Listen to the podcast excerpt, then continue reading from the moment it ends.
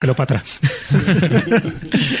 en, la, en la Gran Guerra no solo intervinieron, en fin, auténticos salvajes como, eh, eh, como el cabo al que hemos hecho referencia, ¿no? Adolf Hitler, sino otro tipo de animales.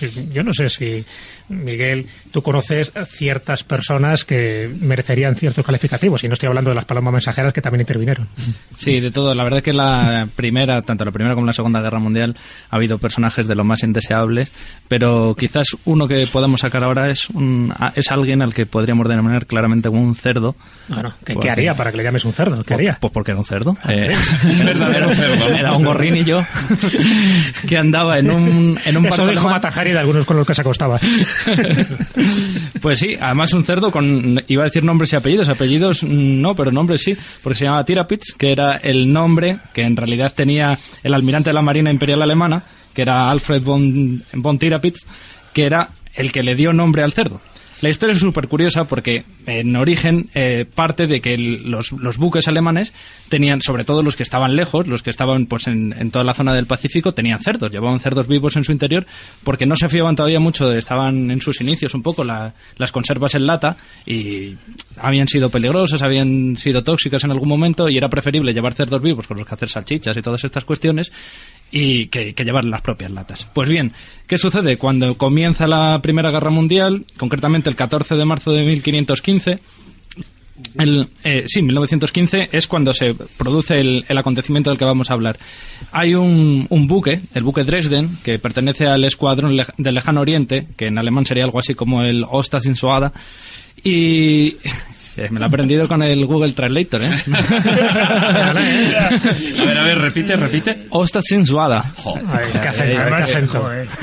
Como se los pelos de punta, Oliver Esto es para sacar nota, ¿eh? bueno, eh, la cuestión es que se encontraba ese barco precisamente en las costas de la isla de Robinson Crusoe, en, el, en, las proximidades de lo que conocemos hoy como Chile, cuando los ingleses, a bordo del buque Glasgow, eh, se enfrentan contra, el, contra este buque alemán y los alemanes, antes de que su buque caiga en manos de los ingleses, deciden hundirlo. Hacer un sabotaje y hunden el barco. Claro, ante la mirada atónita de los ingleses que ven cómo se hunde un barco que les hubiese venido genial en su flota. ¿Qué sucede? Que los alemanes habían todos abandonado el barco, menos un, individuo que era este cerdo del que estamos hablando que salta en el último momento y va nadando hasta el barco de los ingleses. Con tu más, con tu más. Claro, los, ingleses al recibir al cerdo dicen, joder, ha sido más valiente que el capitán, ha sido el último. Ni siquiera el capitán ha aguantado tanto tiempo como él. No era tan cerdo el capitán. Desde aquel entonces le condecoran, bueno, le dan algo así como la cruz de... Dicen que le dan la cruz de hierro, no podían darle la cruz de hierro ellos que eran ingleses, ¿no?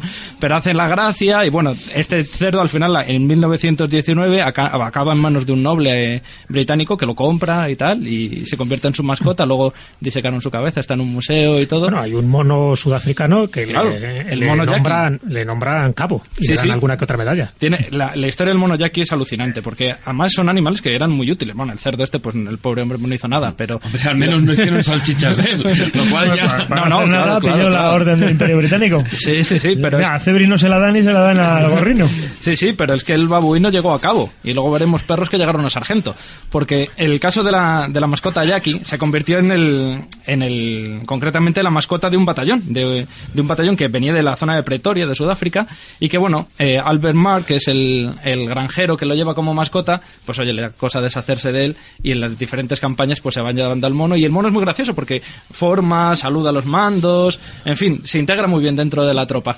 habla su idioma.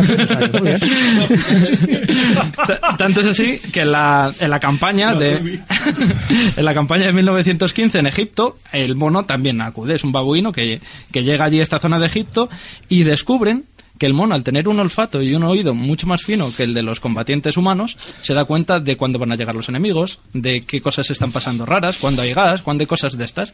Entonces avisa a los mandos y gracias al mono pues se consiguen mm, evitar ciertos peligros. Tanto es así que luego acaba en Bélgica, por ejemplo, seguía con este Albert Mar, que era su propietario, claro, su dueño.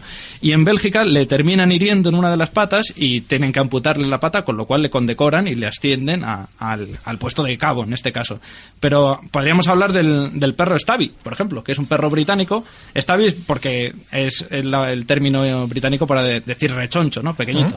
Y es un perro que se ap- aparece cierto día en la universidad, en la universidad de Yale, es un perro callejero, un perro vagabundo. Y Ro- eh, John Robert Conroy le, le adopta como su mascota y como es pequeñito, pues entre sus pertenencias se lo lleva a la guerra a Francia. Y estando allí se da cuenta de que el perro, joder, es que le gusta la guerra. es el primero que salta a las trincheras enemigas. Bueno, Le va la marcha, ¿no? Sí, sí, sí, sí, pero de tal manera que el perro participa en cuatro ofensivas, 17 batallas, fue gaseado, herido en el pecho y una pata, y luego no solo eso, sino que... que haber llamado a Rasputín. Eh, Curiosamente, para que veamos, es que esto se podría escribir una novela estupendísimamente, porque el perro incluso, cuando le llevan al hospital, porque está convaleciente durante unos meses, en el hospital se convierte en el animador del resto de enfermos, porque él descubre que su presencia alegra a los seres humanos. Bueno, tanto es así que cuando luego se recupera y vuelve a las trincheras, le hacen un recibimiento por todo lo alto al perrillo, porque claro, no solo mm, participaba enérgicamente en las batallas, y es que también localizaba heridos, incluso, eh, bueno, de- de- por descontado des- descubría los obuses y los y los gases, por eso, por el propio olfato. Recordemos que él había sido gaseado, era una experiencia traumática para él. Tenía un olfato que no veas. Claro. Y apartarse rápidamente, ¿no? Incluso descubrió un espía alemán. Sí, sí. Porque, claro, con ese olfato especial se daba cuenta que por mucho que se disfrazase y tal. Olía, olía alemán. Olía No, claro, eh, no, era era un olor que él no había conocido antes, entonces era una persona ajena dentro de la tropa. Entonces, gracias a su intervención se descubrió este espía alemán, e incluso se habla también que pudo salvar a una niña de ser atropellada en París, fuera de servicio militar y todo. Y, y- y bueno, hay, hay- hay imágenes buenísimas del perro, con decorado, con un montón de Como medallas. si estuviese con el norte. Sacando Sí, pecho, ¿no? Sí, sí, claro. Sacando, claro. uh, wow. De hecho, sí, sí, sí, sí. Hay, fotos del perro. Ríete de Rintintín, de Lassie, todos Sí, sí, juntos. sí. Y de ahí Freddy Forsyth escribió El perro de la guerra. De, de hecho, es curioso porque el perro visitó dos veces la Casa Blanca en, visi- en visita oficial. Y de hecho, en el Museo del Smithsonian está disecado el perrillo actualmente. Y no la visitó más veces porque no quiso. No, pero- de Tenía hecho, la ocupada. En Francia creo que había otro perro, ¿no? Eh, El- collie sí, eh, el que perro estuvo Satán. en Verdún. eh, claro, que ya con el nombre impresionaba, ¿no? Claro, el, Satán. el perro- este perro tuvo su protagonismo principalmente en 1916. Durante el sitio a Verdún, el perro que era una mitad galgo, mitad collie, pues atravesó el campo de batalla como perro mensajero. Él llevaba una especie de, eh, de- bueno, una especie, no, unas alforjas, en las cuales llevaba dos palomas mensajeras y él llevaba también una, una máscara de gas, porque a los perros se les protegía, pues ya, como digo, porque eran también gaseados por las tropas enemigas. Pues bien, eh, había un grupo de, un reducido grupo de militares que se encontraban aislados del resto de la tropa y necesitaban, necesitaban comunicarles que aguantasen un poco más. Solo con aguantar un día sobrevivirían todos del ataque alemán. ¿Qué hicieron? Enviaron a este perro con esas dos palomas mensajeras, en el- las cuales había un mensaje, bueno, el mensaje lo llevaba el perro, en el que le ponían eso, que aguantase nada más que 24 horas para poderles rescatar. A cambio, tenían que colocar en las palomas mensajeras las coordenadas de las ametralladoras enemigas. Soltaron a las palomas, una de ellas murió en combate, pero la otra consiguió llegar da- dando las claves de dónde se encontraba el Y enemigo. eliminó el nido de Claro. ametralladoras, ¿no? Nunca mejor dicho. Pero vamos, ya digo, hay eh, perros, palomas, por supuesto, incluso elefantes. La elefante Lizzie participó activamente en el traslado de municiones en, la, en el almacén de Sheffield, en Inglaterra, porque había pasado una cosa curiosa en, en el Reino Unido, y es que, dada la participación, eh, yo las cifras que tengo solo son de caballos británicos, eh, hay- habría que hablar por descontado del resto de naciones que participaron, pero en el Reino Unido pues, exclusivamente se utilizaron eh, 1,2 millones de, de equinos para, el- para los trabajos de, de la guerra. ¿Qué sucede con esto? Pues que los campos británicos se quedaron despoblados. Los War Horse, además de hay una caballos, película claro. que me ha hecho hace muy poquito. incluso los campos españoles. Exacto, Aquí exacto. subió tanto porque había un contrabando muy eficaz de equinos a través de los Pirineos y subió muchísimo con ocasión de la ruina a muchos agricultores que necesitaban una yunta de mulos y de pronto varía cinco veces más de la cuenta. ¿no?